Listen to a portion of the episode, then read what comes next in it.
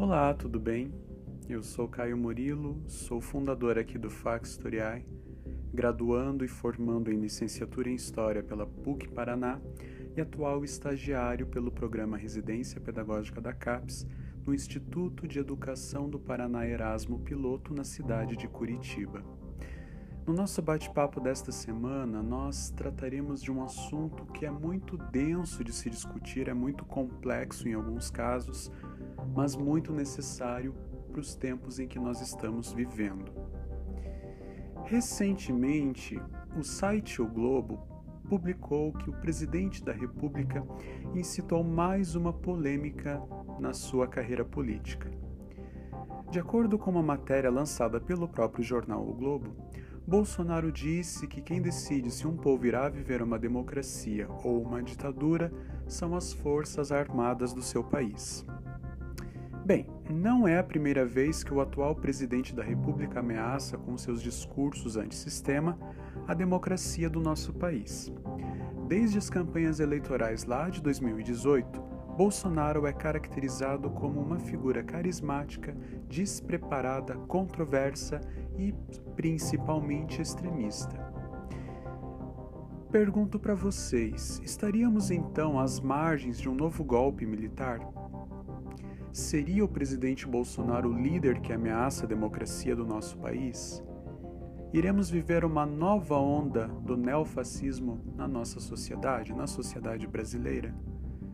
Para responder tudo isso, nós precisamos retomar o conceito do fascismo, que é justamente o ponto-chave do nosso podcast de hoje, e quais são as suas principais características, para que assim possamos fazer um aparato de conclusão em relação ao que nós estamos vivendo no cotidiano. Eu ressalto também antes de iniciarmos esta conversa que nesta semana, como nós iremos falar sobre os fascismos ítalo-alemão, a série do programa será feita em dois episódios, divididos entre um papo sobre o contexto antecedente ao fascismo no continente europeu, a sua eclosão na Itália e o que significa hoje o termo neofascismo, sobretudo aqui no Brasil, ainda ao final deste programa, para que na próxima conversa possamos abordar sobre o nazismo ou fascismo alemão e o que significa o termo neonazismo de uma maneira bem didática e sucinta.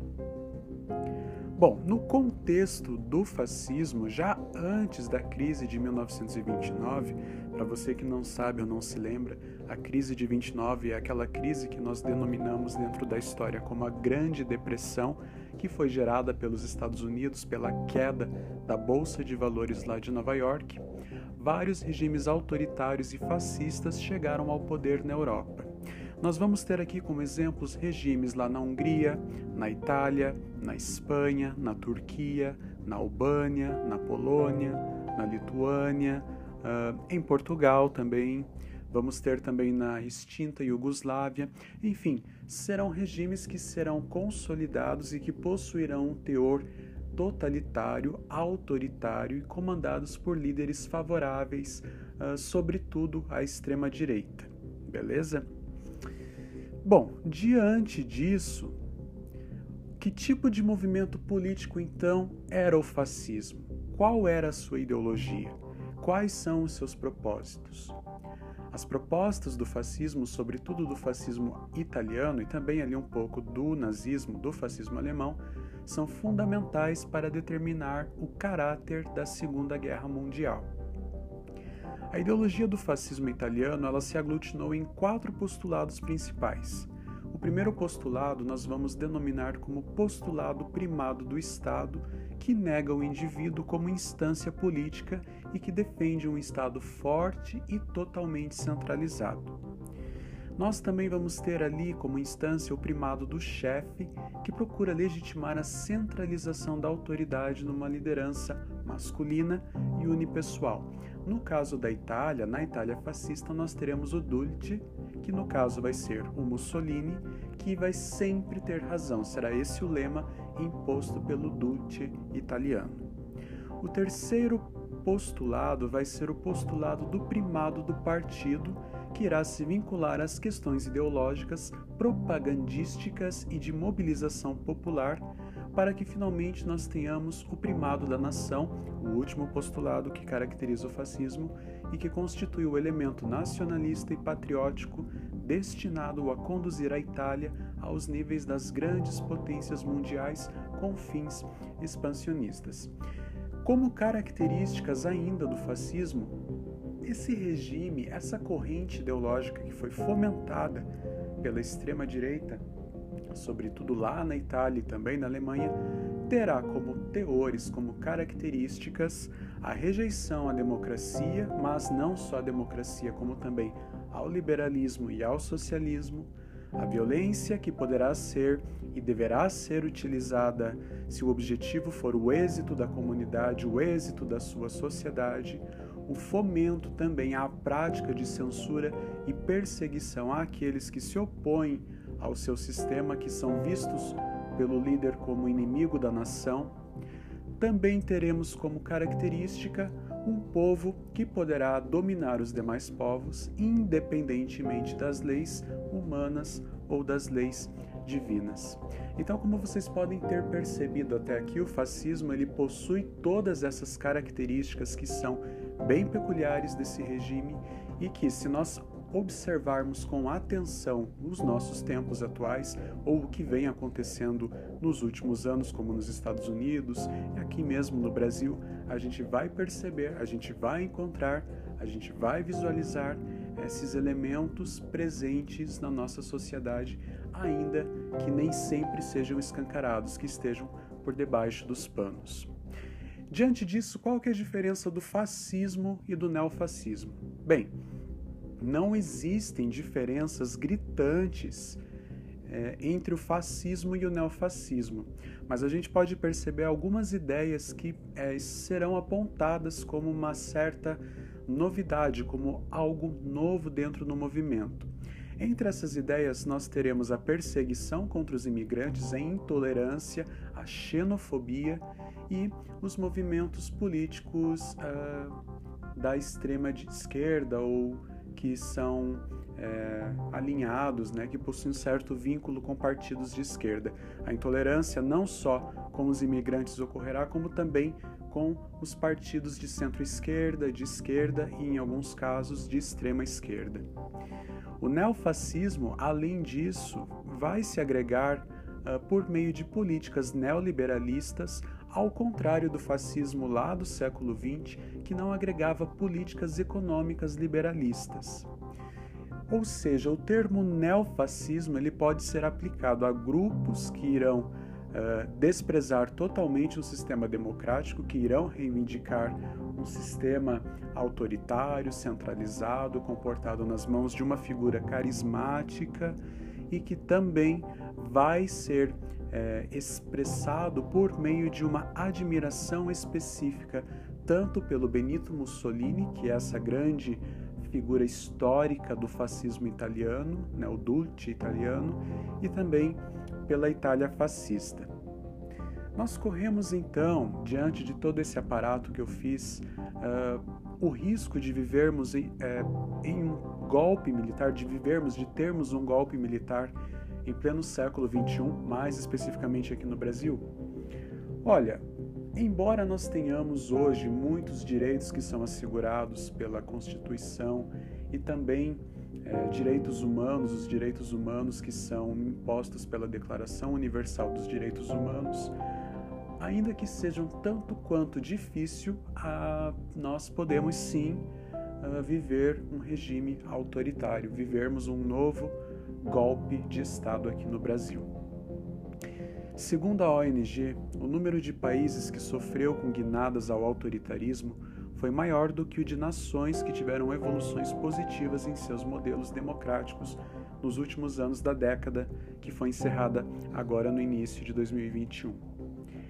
Essas ditaduras, elas vão ser caracterizadas hoje como autocracias. O termo ditadura ele não vai ser tão aplicado como uma maneira de mascarar esse regime totalitário. Então ele vai se caracterizar como um regime autocrata, que nada mais é do que um regime que perdura em nações que não permitem o voto popular periódico para escolher os seus governantes e tampouco liberdade de expressão uh, e de liberdade de imprensa, também censura a imprensa. Em alguma dessas, algumas dessas nações, os governos eles irão afirmar que são democráticos e eles até organizam algumas eleições. Porém, não é bem assim que funciona. Na teoria é uma coisa e na prática a gente sabe que é outra. Alguns países ainda têm esse modelo em vigor, e como exemplo deles eu posso citar para vocês Cuba, a China, a Rússia, a Bielorrússia, a Coreia do Norte, o Egito, a Venezuela aqui na América Latina e também o Omã lá no Extremo Oriente. O livro Como as Democracias Morrem, dos autores Levitsky e Ziblatt, explana bem isso. E aqui eu trago uma breve caracterização feita pelos autores em relação a isso uh, que as autocracias impõem nos regimes das suas nações, como regime das suas nações. Os autores Levitsky e Ziblatt caracterizam os autocratas em potencial e as suas estratégias para centralizar o poder, salientando que nem todos começam como autoritários. Esse poder pode iniciar a sua carreira, uh, esse líder, né, ou melhor dizendo, pode iniciar a sua carreira de uma maneira bem democrática, de uma maneira uh, eleita pela maioria da sua população. No entanto, ao longo da sua trajetória, essa figura carismática vai passar a usar artifícios para acumular mais poder, muitas vezes beirando a ilegalidade. Diante disso, em seus discursos antissistema, esses líderes que são eleitos pelo povo democraticamente e que possuem um teor autoritário prometem acabar com a corrupção ou mesmo aperfeiçoar a democracia. Assim, sem alardes, eles transformam aos poucos os estados que são democráticos em formas autoritárias de governo. É bem característico e propício isso né, com base no que a gente vem enxergando no Brasil desde 2019, né?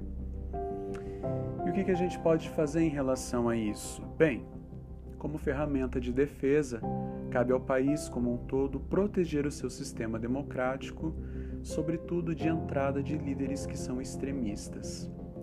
Para proteger a democracia, é preciso assegurar que haja um equilíbrio entre o poder do presidente e o de forças institucionais que a ele se equiparem, como o próprio Congresso e o Supremo Tribunal, aqui no caso do Brasil, o Supremo Tribunal Federal, o STF, que é o órgão máximo do poder jurídico da nossa nação.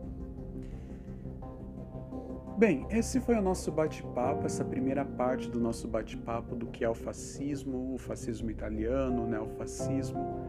Fique atento porque em breve sairá um novo podcast sobre o nazismo, as características principais do nazismo, algumas curiosidades sobre o Hitler e o que vem a ser o neonazismo, como o neonazismo veio ganhando mais força e visibilidade nesses últimos anos pelos variados locais do mundo, para que assim nós possamos uh, discutir melhor essa ideologia tão extremista, tão forte, tão intensa e que ceifou muitas e muitas vidas inocentes lá na primeira metade do século XX infelizmente.